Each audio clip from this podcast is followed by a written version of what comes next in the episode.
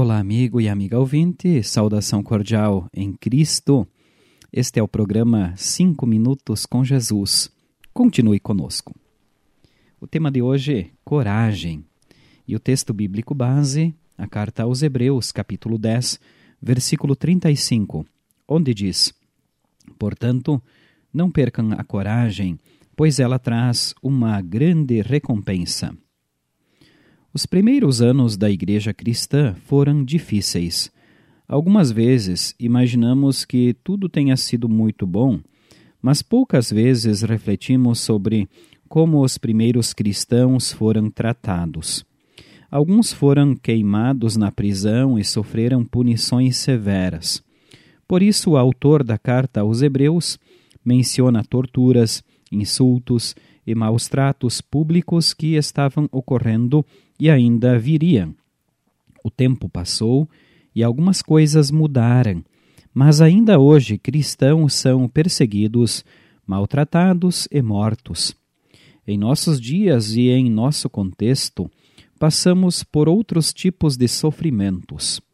No entanto, esse texto deixa algumas palavras de encorajamento que também valem para nós.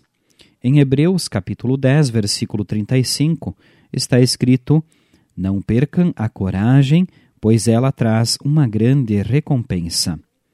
Se pararmos para refletir sobre a nossa vida e sobre a vida de outras pessoas, podemos perceber que, comparados a outros, a maioria de nossos sofrimentos pode ser considerado pequena.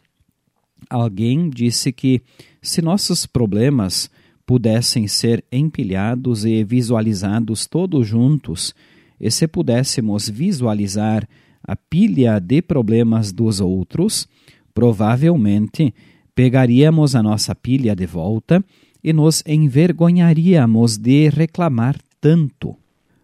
O nosso Salvador Jesus nos conhece como ninguém. Ele conhece nossos sofrimentos e sabe que facilmente desistimos. Por isso, nos incentiva para que nós não percamos a coragem. A palavra de Deus nos aponta as promessas do próprio Deus e nos lembra de que essas promessas devem ser as bases da nossa fé. Apesar dos sofrimentos, das perseguições, sabemos em quem confiamos, sabemos quem está no comando? Sabemos nas mãos de quem está a nossa vida, de Jesus. Oremos. Querido Jesus, dá-me paciência para que, apesar dos sofrimentos, eu possa receber a salvação que tu prometeste.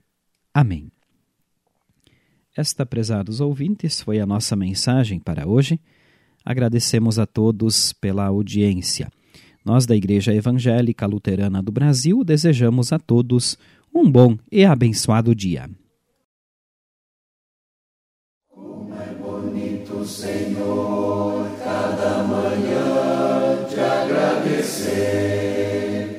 Mais uma vez teu amor vem me chamar para viver contigo, Deus de amor.